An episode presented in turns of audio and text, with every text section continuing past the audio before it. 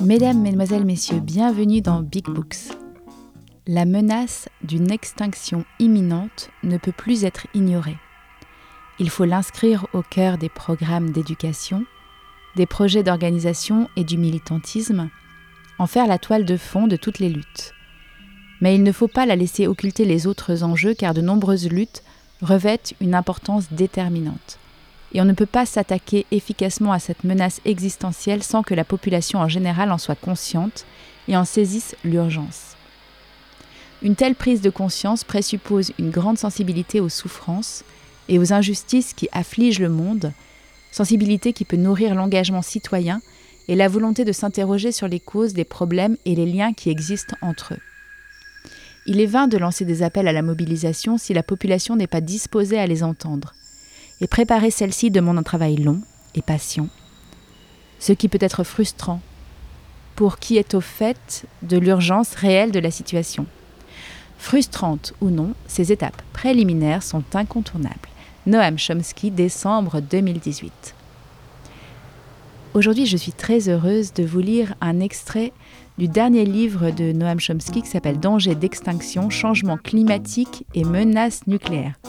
Youhou Tellement fun Je vais donc commencer par euh, un entretien suite à la crise du coronavirus qu'il a eu avec Tcheko Horvat et poursuivre avec une conférence de Chomsky qui s'appelle Internationalisme ou Extinction. Euh, je vous remercie pour votre écoute. À tout à l'heure.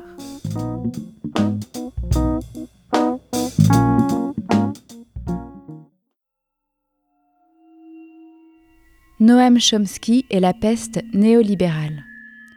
Le 28 mars 2020. Tcheko Horvat. Bienvenue dans un nouvel épisode de World After Coronavirus. Je suis très heureux et honoré d'accueillir un invité spécial qui nous rejoint aujourd'hui pour cet épisode. Et cet invité spécial, c'est un héros de beaucoup de générations et pas seulement la mienne. Malheureusement, nous sommes tous les deux confinés. Les circonstances sont donc un peu particulières, mais commençons sans plus d'introduction. Je pense que la plupart de ceux qui nous regardent connaissent Noam Chomsky et je suis enchantée que Noam nous rejoigne aujourd'hui. Bonjour Noam. Pourriez-vous nous dire où vous êtes, si vous êtes déjà confiné et pour combien de temps? Noam Chomsky. Je suis confiné à Tucson, en Arizona. Tcheko Horvat. Vous êtes né en 1928 et vous avez écrit votre premier essai, je crois, quand vous aviez 10 ans. Et cet essai portait sur la guerre d'Espagne juste après la chute de Barcelone en 1938 ce qui paraît très lointain à ma génération. Vous avez survécu à la Seconde Guerre mondiale. Vous avez été témoin d'Hiroshima. Vous avez été témoin de nombreux événements politiques, historiques, de la guerre du Vietnam à la chute du mur de Berlin, en passant par le choc pétrolier. Avant cela, vous avez été témoin de Tchernobyl et ensuite, dans les années 90, vous avez connu les événements qui ont mené au 11 septembre, encore un événement global. À vrai dire, J'essaie de résumer la longue histoire de votre vie en peu de temps, mais l'événement le plus récent est la crise financière de 2007-2008. Avec un tel passé, une vie si riche, et votre position de témoin mais aussi d'acteur dans ces processus historiques majeurs, comment regardez-vous la crise actuelle du coronavirus? Est-ce un événement historique sans précédent? En êtes-vous étonné? Quel est votre point de vue? Chomsky. Mes premiers souvenirs qui me hantent maintenant remonte aux années 30. L'article que vous avez mentionné sur la chute de Barcelone parlait principalement de la propagation apparemment inexorable de la peste fasciste sur toute l'Europe et comment ça allait finir. Bien plus tard, des documents ont été révélés où des agents du gouvernement américain s'attendaient à voir dans les années suivantes la fin de la guerre, mais que le monde serait alors partagé entre des régions dominées par les États-Unis et des régions dominées par l'Allemagne. Mes peurs d'enfance n'étaient donc pas totalement hors sujet. Et ces souvenirs reviennent maintenant. Je me souviens quand enfant j'entendais à la radio le discours d'Hitler à Nuremberg. Je ne comprenais pas les mots, mais il était facile de comprendre le ton et la menace. Et je dois dire que quand j'écoute les rassemblements de Donald Trump aujourd'hui, cela résonne. Ce n'est pas qu'il soit fasciste, il n'a pas le ton, mais les peurs sont comparables. Et l'idée que le destin d'un pays et du monde soit entre les mains d'un bouffon sociopathe est particulièrement inquiétante. Le coronavirus est assez sérieux. Mais il faut se rappeler qu'il y a une horreur bien plus grande qui arrive. Nous fonçons vers une ère de désastre comme jamais l'histoire humaine n'en a connu. Donald Trump et ses serviteurs sont les premiers à nous plonger dans l'abysse. En fait, nous sommes face à deux immenses menaces. La première est la menace grandissante d'une guerre nucléaire, exacerbée par la destruction de ce qu'il reste de la maîtrise des armements, et la deuxième menace grandissante est bien sûr celle du réchauffement climatique. Les deux menaces peuvent être gérées. Mais nous n'avons plus beaucoup de temps. Le coronavirus peut avoir des conséquences terrifiantes, mais nous nous rétablirons, alors que pour les autres, nous ne le pourrons pas. Ce sera terminé. Si nous ne nous occupons pas de ces menaces, nous sommes finis. Et ces souvenirs d'enfance reviennent me hanter, mais dans une dimension différente. Pour comprendre où en est réellement le monde, il faut remonter à début janvier. Comme vous le savez, tous les ans, l'horloge de l'Apocalypse est réglée avec des aiguilles à une certaine distance de minuit, qui représente la fin du monde. Depuis que Trump a été élu, l'aiguille des minutes se rapproche de minuit. L'année dernière, elle était à 2 minutes de minuit, ce qui n'avait jamais été le cas. Cette année, les analystes sont passés à l'aiguille des secondes, 100 secondes de minuit. On n'a jamais été aussi proche. Ils citent trois choses la menace d'une guerre nucléaire, la menace du réchauffement climatique et la détérioration de la démocratie, qui n'a pas complètement sa place ici, mais en fait si, car c'est le seul espoir que nous avons pour surmonter la crise. Si nous remettons notre destin dans les mains de ces bouffons sociopathes, nous sommes finis. On s'en approche. Trump représente le pire car le pouvoir des États-Unis est écrasant. On parle du déclin des États-Unis, mais si vous regardez le monde, les États-Unis imposent des sanctions, des meurtres, des sanctions dévastatrices, et c'est le seul pays qui peut faire ça. Et tout le monde doit suivre. L'Europe déteste les sanctions envers l'Iran, mais il faut suivre, suivre le maître, sinon vous êtes expulsé du système financier international.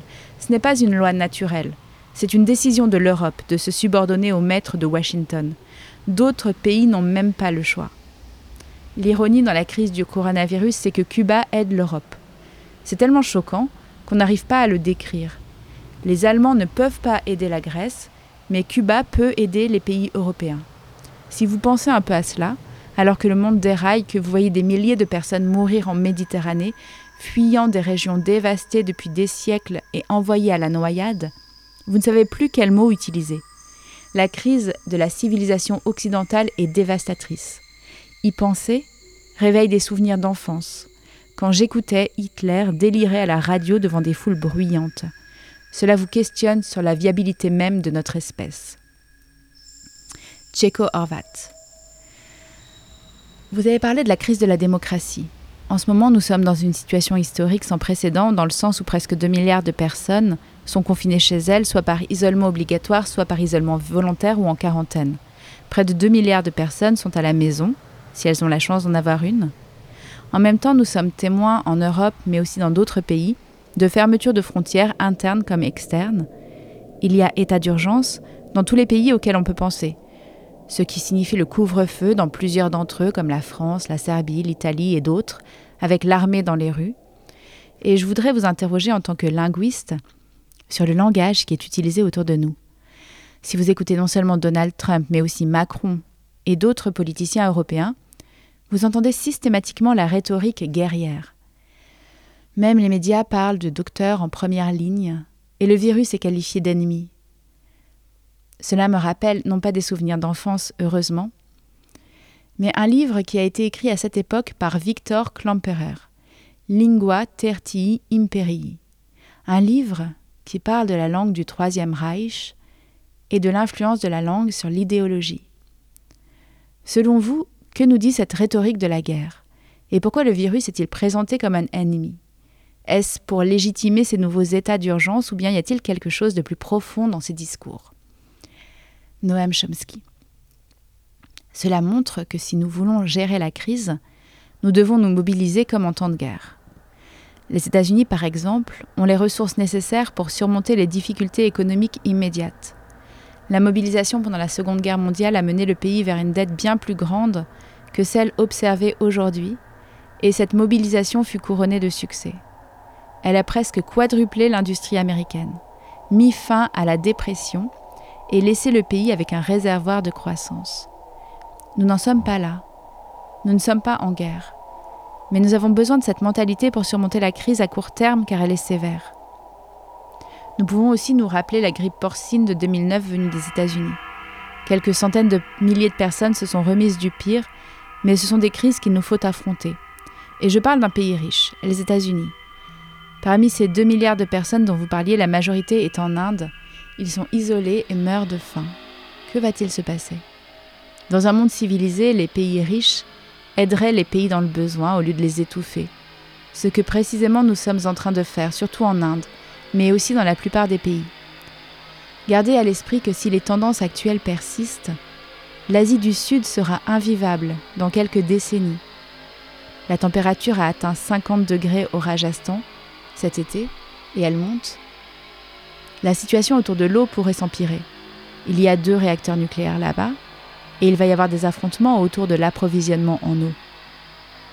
Le coronavirus est grave, bien sûr. Nous ne pouvons pas le sous-estimer. Mais rappelons-nous que c'est une infime part des crises majeures qui s'annoncent. Ces crises ne perturberont peut-être pas autant nos vies que le coronavirus le fait aujourd'hui, mais chambouleront la vie au point de menacer notre espèce dans un futur proche. Nous devons donc faire face à beaucoup de problèmes. Bien sûr, dans l'immédiat au coronavirus qui est sérieux, mais à de bien plus grands et vastes problèmes qui nous guettent. Le côté positif du coronavirus, c'est qu'il peut nous amener à penser au monde que nous souhaitons dans le contexte de cette crise de notre civilisation. Voulons-nous d'un monde qui nous mène à cela? Nous devrions réfléchir aux origines de la crise. Pourquoi y a-t-il une crise du coronavirus? C'est un échec colossal du marché qui nous ramène à l'essence même des marchés, exacerbé par le néolibéralisme sauvage et l'intensification des problèmes économiques fondamentaux. On sait depuis longtemps que les pandémies sont très probables. Et on savait bien qu'une pandémie de coronavirus serait probable avec une légère modification de l'épidémie liée au SRAS il y a 15 ans. Cette épidémie a été vaincue. Les virus ont été identifiés, séquencés, les vaccins rendus disponibles, et des laboratoires partout dans le monde auraient pu travailler à des protections pour les futures pandémies de coronavirus à venir. Pourquoi ne l'ont-ils pas fait? Les signaux des marchés n'étaient pas bons.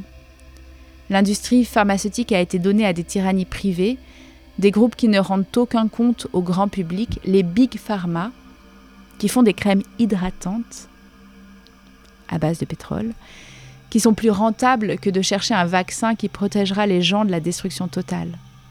Il est impossible pour le gouvernement d'intervenir. Pour en revenir à la mobilisation en temps de guerre, c'est ce qui est arrivé. Je me rappelle la polio à l'époque. C'était une menace terrifiante et elle a pris fin avec la découverte du vaccin Salk par une institution gouvernementale mise en place par l'administration Roosevelt. Pas de brevet, accessible à tous.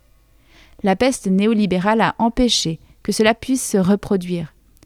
Nous vivons dans une idéologie qui vient du secteur privé, et les économistes en sont en partie responsables une idéologie incarnée par Ronald Reagan en train de lire avec un sourire radieux les discours que ses maîtres, les entreprises, lui ont glissés, arguant que c'est le gouvernement le problème. Débarrassons-nous du gouvernement, laissons les tyrannies privées, qui ne rendent aucun compte, prendre les décisions. De l'autre côté de l'Atlantique, Thatcher nous expliquait qu'il n'y a pas de société, seulement des individus nageant dans le marché pour tenter de survivre et qu'il n'y a pas d'autre choix. Le fameux There alternative. C'est moi, Audrey, qui fais une petite parenthèse. Le monde a souffert sous l'influence des riches, et alors que les gouvernements pourraient, comme avec le vaccin Salk, intervenir directement, ces actions sont bloquées pour des raisons idéologiques issues de la peste néolibérale.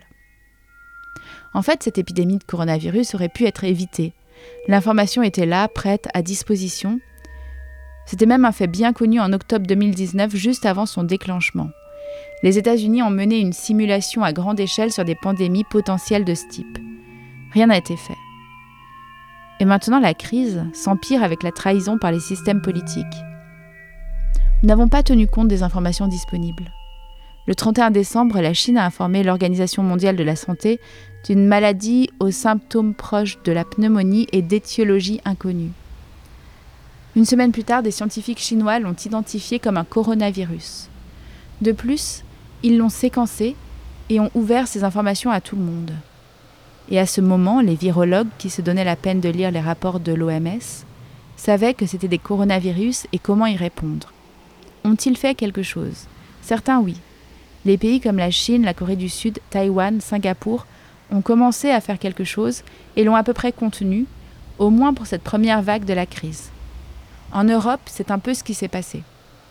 L'Allemagne avait des capacités de diagnostic et a pu agir d'une manière très égoïste, en n'aidant pas les autres, mais au moins pour atteindre un endiguement raisonnable. D'autres pays l'ont ignoré, comme le Royaume-Uni et pire encore les États-Unis, dont le dirigeant dit un jour qu'il y a juste une grippe et le lendemain que c'est une crise terrible, mais qu'il savait tout du long, et le jour d'après qu'il faut déléguer cette crise aux entreprises, parce que j'ai une élection à, gagner. L'idée que le monde est entre ces mains-là, c'est très inquiétant. Mais ce que je veux répéter, c'est que cela a commencé avec une énorme défaillance du marché. Et je veux souligner les problèmes de fond au plan économique et social, des problèmes exacerbés par la peste néolibérale. Et ces crises continuent à cause du déclin des structures institutionnelles qui pouvaient les gérer lorsqu'elles marchaient bien. Voilà les sujets que nous devons travailler sérieusement et profondément, si comme je le disais, nous voulons choisir dans quel monde nous souhaitons vivre. Si nous nous en sortons, il y aura des choix. Ces choix iront de la mise en place de régimes autoritaires et brutaux jusqu'à la reconstruction radicale d'une société plus humaine, attachée aux besoins humains et non pas aux profits privés. Ce serait tellement bien. Nous devons garder à l'esprit que les États autoritaires pervers sont tout à fait compatibles avec le néolibéralisme. Je fais juste une petite parenthèse à ce moment-là. C'est ce qui est amusant, c'est que il y a quelque chose qui se retrouve beaucoup dans tous les textes que je lis au sujet du capitalisme et du néolibéralisme, c'est le bidouillage des mots. C'est quelque chose que j'avais mis dans mon spectacle Billion Dollar Baby. C'est la communication perverse, c'est-à-dire les injonctions contradictoires. Je donne un exemple idiot, mais par exemple, à la radio, on entend souvent des, émissions sur l'écologie qui sont entrecoupées par des publicités pour des SUV. Donc on se retrouve dans une communication perverse. Ou alors, je prends l'exemple du PDG de Total, qui d'un côté fait des vidéos pour dire que Total va s'engager dans la transition écologique, etc. Et de l'autre côté, il signe un accord avec le Congo pour exploiter pendant 20 ans euh, le port et euh, des capacités de stockage de pétrole. Donc on est dans une communication perverse complètement perverse. Et j'y repense encore parce que j'ai revu hier soir le film de Maïwen qui s'appelle Mon Roi et qui parle de la perversion narcissique. Et ce qui est étrange, c'est qu'on se retrouve dans des pays qui sont complètement gouvernés par des pervers narcissiques et par une communication perverse. Et ça me fait penser aussi au premier épisode de Big Books. J'avais lu le livre de Marie-France Irigoyen qui s'appelait Les Narcisses et qui montrait que nos pays actuels sont dirigés par des narcisses et comment ça se fait que des sociopathes sont au pouvoir. Ça résout pas le problème, on est bien dans la merde, mais je pense qu'il faut vraiment qu'on fasse très attention à décoder cette communication perverse et à se dire que c'est pas nous qui sommes fous, c'est eux qui sont malades. Je reprends. Si nous nous en sortons, il y aura des choix. Ces choix iront de la mise en place de régimes autoritaires et brutaux jusqu'à la reconstruction radicale d'une société plus humaine, attachée aux besoins humains et non pas aux profits privés. Nous devons garder à l'esprit que les États autoritaires pervers sont tout à fait compatibles avec le néolibéralisme. C'est une issue et un cauchemar possible qui pourrait se reproduire. Mais ce n'est pas inéluctable. Il se peut que les gens s'organisent, s'engagent, comme le font déjà beaucoup, et révèlent un monde bien meilleur qui aura la capacité d'affronter les énormes problèmes auxquels nous faisons et nous ferons face. La guerre nucléaire qui est plus proche que jamais, et les problèmes liés aux catastrophes environnementales, auxquels on n'échappera pas à partir d'un certain moment. Tout ça n'est pas si éloigné si nous n'agissons pas clairement. Autre parenthèse, nous sommes au mois de novembre, il fait 20 degrés euh, en Ile-de-France. C'est donc un moment critique de l'histoire humaine, pas seulement à cause du coronavirus. C'est un moment qui devrait nous amener à prendre conscience des graves défauts du système économique et social tout entier. Un système qui doit changer, si nous voulons un avenir vivable. Cela pourrait être le signal d'alarme et une leçon pour nous inciter à empêcher le monde d'exploser, mais aussi pour nous plonger aux racines de ce monde et voir comment ces racines mèneront à davantage de crises pires que celle-ci. Tcheko Comme il reste peu de temps, je vais poser une dernière question. Je pense que beaucoup de gens comme nous sont actifs dans des mouvements de mobilisation sociale organisés depuis des décennies et qui reposent sur la proximité sociale entre individus. Et soudainement, ils font face à ce qu'on appelle la distanciation sociale. Donc ma question est, comment voyez-vous le futur de la résistance sociale en ces temps de distanciation sociale?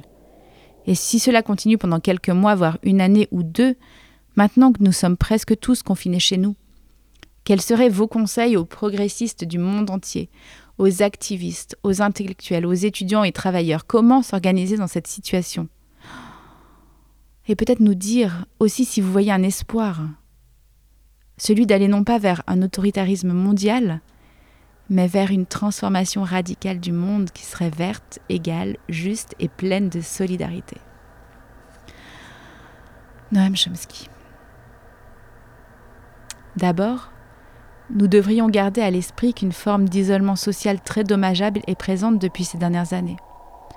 Allez au McDonald's et regardez les groupes d'ados autour des tables en train de manger un burger, et vous verrez deux conversations en cours.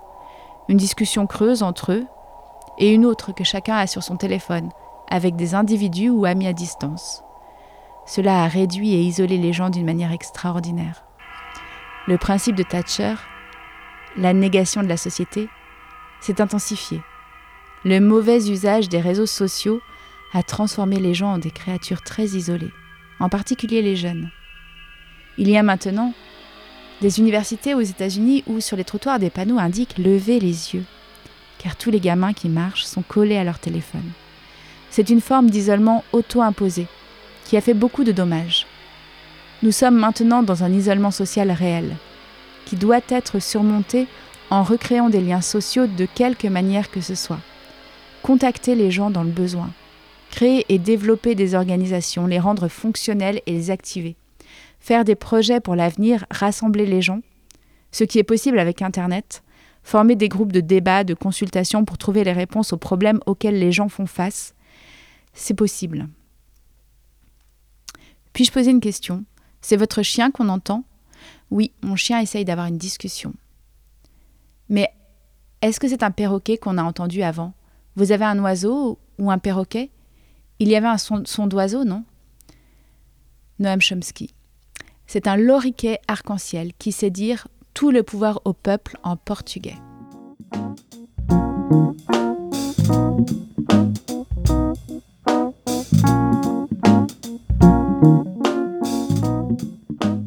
Conférence de Chomsky, internationalisme ou extinction. Extinction et internationalisme sont liés par un baiser de la mort, depuis le jour où la menace d'extinction est devenue bien réelle, le 6 août 1945. Ce jour-là, jamais les personnes qui l'ont vécu ne l'oublieront. En ce qui me concerne, je m'en souviens comme si c'était hier. Ce jour-là, on a appris que l'intelligence humaine avait trouvé un moyen de mettre fin à une expérience vieille de 200 000 ans, la vie humaine. Et on a aussitôt compris que cette capacité de destruction connaîtrait une escalade et tomberait dans d'autres mains. Bref, que la menace d'auto-annihilation s'aggraverait. On ne compte plus le nombre de fois où dans les années qui ont suivi l'humanité est passée à un cheveu de la catastrophe, que ce soit par accident, par erreur ou plus rarement par insouciance. Le fait qu'on ait évité le désastre tient presque du miracle. C'est du moins ce qui ressort clairement du bilan des 75 dernières années. Et de tels miracles n'ont pas tendance à se perpétuer par eux-mêmes. En cette sinistre journée d'août 45, l'humanité est entrée dans une nouvelle ère, l'ère nucléaire. Il est peu probable qu'elle dure encore longtemps, soit l'humanité y mettra fin, soit elle mettra fin à l'humanité. Dès le départ, il était manifeste que tout espoir de maîtriser ce démon passerait par la coopération internationale. À l'automne 45, un livre appelant à l'établissement d'un gouvernement fédéral mondial a atteint le sommet de la liste des best-sellers. Son auteur, Emery Reeves, était l'agent littéraire de Winston Churchill. Albert Einstein fait partie des gens qui ont réagi en réclamant la mise en place d'un gouvernement mondial, considéré comme la réponse politique à apporter aux événements bouleversants d'août 1945. Ces derniers marquaient selon eux un tournant dans l'histoire de l'humanité, voire le début de sa fin. Les espoirs de voir les Nations Unies commencer à remplir une telle fonction politique se sont vite évanouis. Ce qui constitue en soi une question importante que je n'aborderai toutefois pas ici. On ne s'en rendait pas compte à l'époque, mais une autre nouvelle ère, non moins critique que celle du nucléaire, commençait alors. Il s'agissait en fait d'une époque géologique, qu'on appellerait Anthropocène. Son événement est attribuable à l'impact extrême de l'activité humaine sur l'environnement. On sait aujourd'hui qu'elle est bien avancée. Mais les scientifiques ne sont pas toujours entendus sur le moment où les changements sont devenus assez radicaux pour en marquer le début.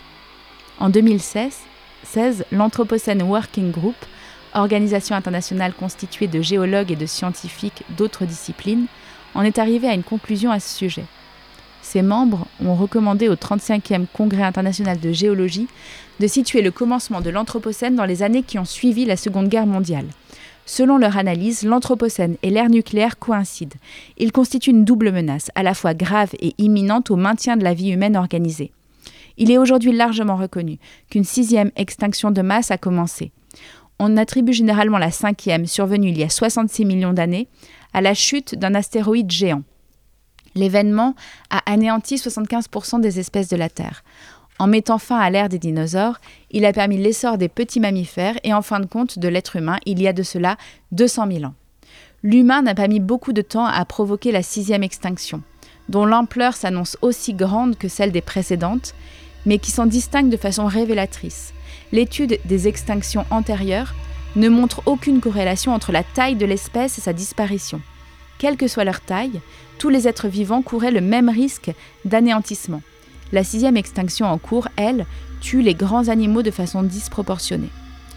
Mais la situation précaire des animaux de grande taille remonte en fait à nos ancêtres préhumains, qui leur nuisaient considérablement. Bon nombre d'espèces ont ainsi été rayées de la carte, et le genre Homo finirait par se menacer lui-même et sa capacité d'autodestruction massive atteindrait un triste sommet au XXe siècle. L'Anthropocène Working Group rappelle que les émissions de gaz carbonique, principale cause du réchauffement planétaire, n'ont jamais augmenté aussi vite depuis 66 millions d'années. L'organisme cite un rapport selon lequel le taux moyen de CO2 a franchi le seuil de 400 ppm en juillet 2016 et augmente à un rythme jamais constaté dans les relevés géologiques. Des études montrent qu'il ne s'agit pas d'une fluctuation erratique. La tendance semble permanente.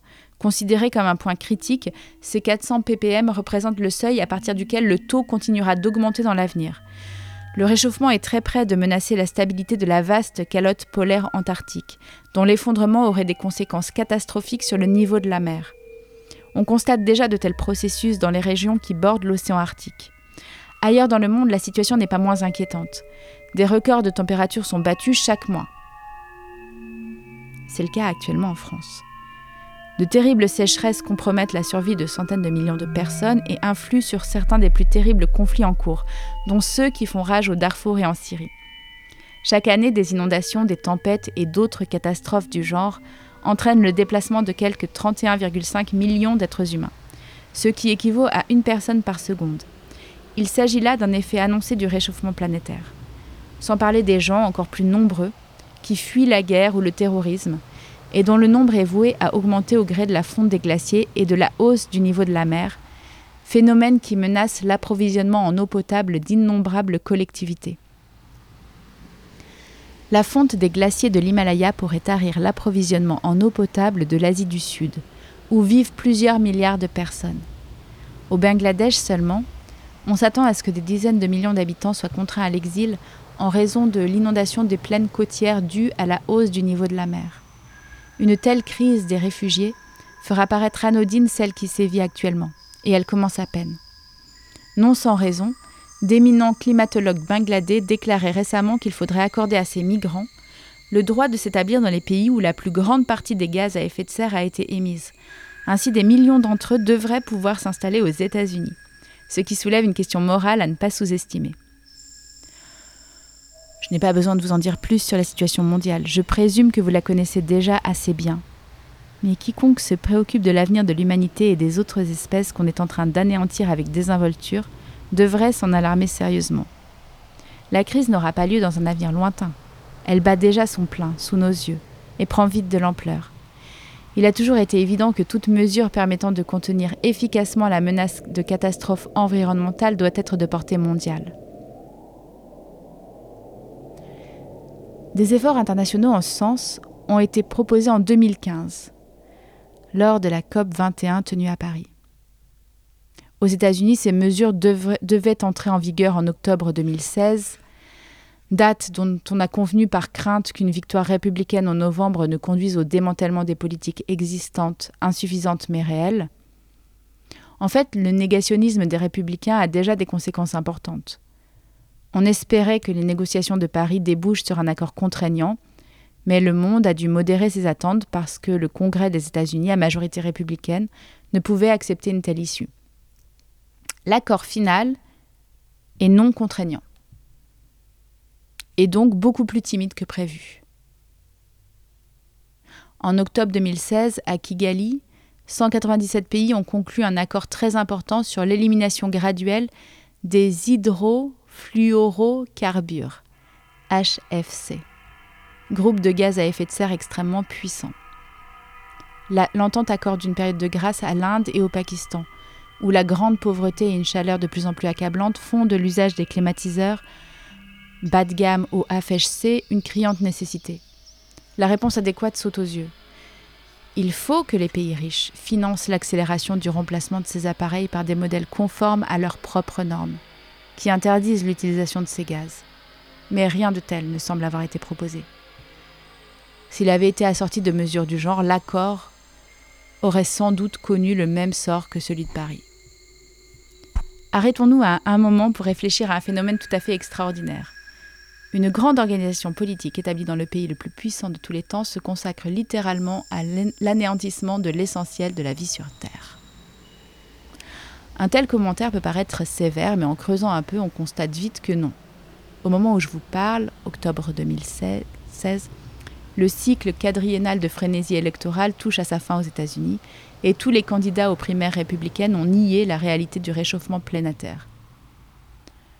En fait, l'un d'eux a fait exception. Il s'agit de John Kasich, candidat modéré et raisonnable qui s'est fendu de la déclaration suivante Oui, il a bel et bien lieu, mais il ne faut pas tenter de le contrer. Ce qui est pire que d'en nier l'existence. Le rejet est donc total je, fais une parenthèse, on est donc en novembre 2020 en France et les accords de Paris ne sont pas respectés par la France et les accords de Paris ne sont respectés par aucune des entreprises du CAC 40. Le rejet est donc total. Comme vous le savez, le candidat vainqueur prône une augmentation de la consommation de combustibles fossiles, notamment du charbon, variété la plus néfaste. Il souhaite aussi déréglementer le secteur de l'énergie et supprimer toute aide financière aux pays en développement qui cherchent à effectuer une transition vers les énergies renouvelables qui passe, entre autres, par l'acquisition de climatiseurs non polluants en Inde.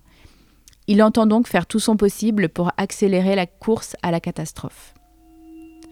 Vu l'importance des enjeux, on peut se demander si une organisation aussi dangereuse que le Parti républicain des États-Unis a déjà existé dans le passé.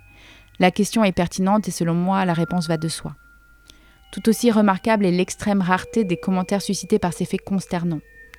Les observateurs se bornent à des remarques d'une banalité affligeante, et on ne peut s'attendre à mieux des débats présidentiels où les enjeux politiques sont à peine effleurés, et où des questions plus urgentes que jamais qui touchent notre survie à court terme sont pratiquement ignorées.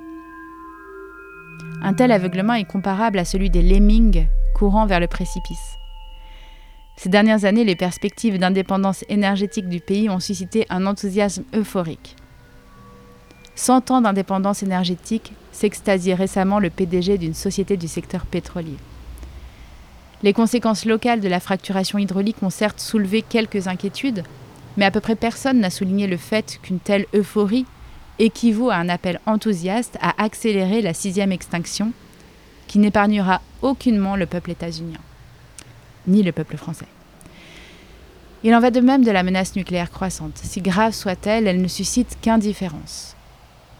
Les deux enjeux les plus importants de toute l'histoire de l'humanité, desquels dépend le sort d'espèces entières, sont pratiquement évacués des commentaires sur le choix de la personne qui dirigera le pays le plus puissant de tous les temps. Ils sont tout aussi absents du spectacle électoral lui-même. Il est difficile de trouver des mots pour rendre compte de toute l'énormité de cet aveuglement. En voici qui peuvent peut-être nous aider. Citation. Il n'y a pas de limite à la provocante corruption de l'époque où les marchands de titres deviennent la garde prétorienne du gouvernement, à la fois serviteurs et tyrans, soudoyés par ses largesses tout en l'intimidant de leurs cris et combines. James Madison, lettre à Thomas Jefferson, 8 août 1791. ah ouais, on est vraiment dans la merde depuis longtemps. Comme en témoigne leur style, ces propos ne sont pas récents. Il s'agit de ceux de James Madison qui s'interrogeait sur la destinée d'une expérience démocratique alors nouvelle. Quelques 225 ans plus tard, il semble encore assez juste. Dès le commencement de l'ère nucléaire, on a fait quelques pas hésitants vers une concertation internationale en vue d'endiguer la menace d'une guerre nucléaire, ou mieux encore d'éradiquer cette menace en éliminant ces dispositifs monstrueux. Conclu en 1968, le traité sur la non-prolifération des armes nucléaires en représente une étape importante. En vertu de celui-ci, les cinq puissances nucléaires se sont engagées à poursuivre de bonne foi des négociations sur le désarmement nucléaire et les autres pays signataires ont promis de ne pas développer d'arsenal atomique. Trois États détenteurs de telles armes ont refusé de signer l'accord, l'Inde, le Pakistan et Israël. Par la suite, ces pays ont eu droit au soutien des États-Unis, pour leur programme d'armement nucléaire. Ce fut le cas du Pakistan sous Reagan et de l'Inde sous Bush. Israël bénéficie pour sa part d'une entente secrète entre le président Nixon et la première ministre Golda Meir en 1969, laquelle a vite été rendue publique à la suite de sa signature. Tout cela n'est guère rassurant, mais la situation aurait pu être pire. Dans les années 70, Henry Kissinger, Dick Cheney, Donald Rumsfeld et d'autres notables pressaient les universités, dont le MIT où j'étais professeur, de contribuer au programme nucléaire de l'Iran. Au même moment, de hauts fonctionnaires iraniens ayant directement accès au Shah admettaient ouvertement avoir pour objectif de développer des armes nucléaires, ce qui n'a pas refroidi les ardeurs des notables états-uniens. Immédiatement après la guerre Iran-Irak, George Bush père, toujours au petit soin avec son bon ami Saddam Hussein, est allé jusqu'à inviter des ingénieurs nucléaires irakiens aux États-Unis pour leur offrir une formation avancée sur la production d'armement. C'était en 1989. Il vaut mieux oublier tout cela. On n'en entend d'ailleurs plus parler. Parmi les autres efforts visant à endiguer la menace figure l'établissement de zones exemptes d'armes nucléaires. Une de ces zones englobe l'ensemble des Amériques, à l'exception des États-Unis et du Canada. On en trouve d'autres en Afrique, en Asie du Sud-Est et en Océanie. Le traité africain ne s'applique cependant pas à l'atoll de Diego Garcia, car les États-Unis refusent d'en retirer les armes nucléaires qu'ils y entreposent. La région où l'établissement d'une telle zone serait le plus nécessaire est de loin le Moyen-Orient. Des États arabes en, ont lancé l'initiative il y a plus de 20 ans, mais étonnamment, c'est l'Iran qui en est aujourd'hui le fer de lance. De toute évidence, la mise en place d'une zone assortie de mécanismes de vérification éliminerait la menace réelle ou imaginaire d'un programme d'armement nucléaire iranien. Les États-Unis et le Royaume-Uni ont une responsabilité particulière dans cette initiative. Alors qu'ils tentaient d'inventer un quelconque prétexte pour envahir l'Irak, leurs dirigeants ont invoqué une résolution de 1991 du Conseil de sécurité des Nations Unies qui interdisait les armes nucléaires au Moyen-Orient. Ils ont cependant ignoré le fait que ladite résolution leur enjoignait de travailler à l'établissement d'une zone exempte d'armes nucléaires dans la région. Les efforts visant à concrétiser cette proposition ont été systématiquement sapés par Washington, dont l'obstruction la plus récente remonte à 2015 sous l'administration Obama et visait à protéger l'arsenal nucléaire israélien de toute menace d'inspection. Au-delà de son importance dans le contexte régional, l'échec de la mise en place d'une zone exempte d'armes nucléaires au Moyen-Orient met en péril le traité sur la non-prolifération lui-même, qui constitue la plus importante entente de contrôle de l'armement. L'accord a été reconduit pour une durée indéterminée mais ce prolongement est conditionnel à des engagements à établir une zone libre d'armes de destruction massive au Moyen-Orient. La protection de l'arsenal nucléaire israélien contre les inspections constitue bien sûr une priorité de haut rang qui justifie la mise en péril d'un important traité sur l'armement. Malheureusement, d'autres faits sont tus. L'objectif d'éliminer les armes nucléaires n'est pas un rêve utopique. Il a même été défendu par des membres de l'établissement, dont George Schultz, secrétaire d'État sous Reagan, Sam Noon, ex-sénateur et principal expert de la Chambre haute en matière d'armes nucléaires pendant de nombreuses années, Kissinger, secrétaire d'État, et conseiller à la sécurité nationale sous Nixon et Form, et William Perry, secrétaire à la défense sous Clinton et éminent analyste du risque nucléaire. Ces quatre hommes ont signé conjointement un texte d'opinion publié dans le Wall Street Journal. Ils y réclamaient l'élimination totale de la calamité que représentent les armes nucléaires. Un autre spécialiste respecté de la sécurité nucléaire, Bruce Blair, a fondé un organisme appelé Global Zero, qui prône l'adoption d'un traité international sur l'élimination des armes nucléaires. En 1996, la Cour internationale de justice s'est rapprochée de cette position en rendant un avis consultatif sur la légalité de la menace ou de l'emploi d'armes nucléaires.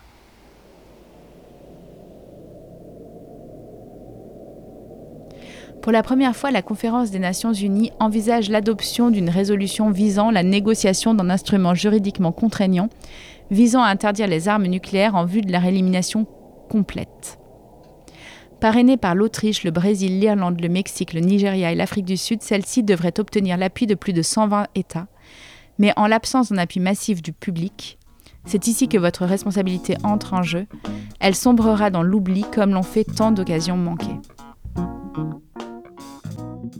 Voilà, c'était la fin de cette lecture euh, de Danger d'extinction de Noam Chomsky, Changement climatique et menaces nucléaires, paru aux éditions Éco-Société.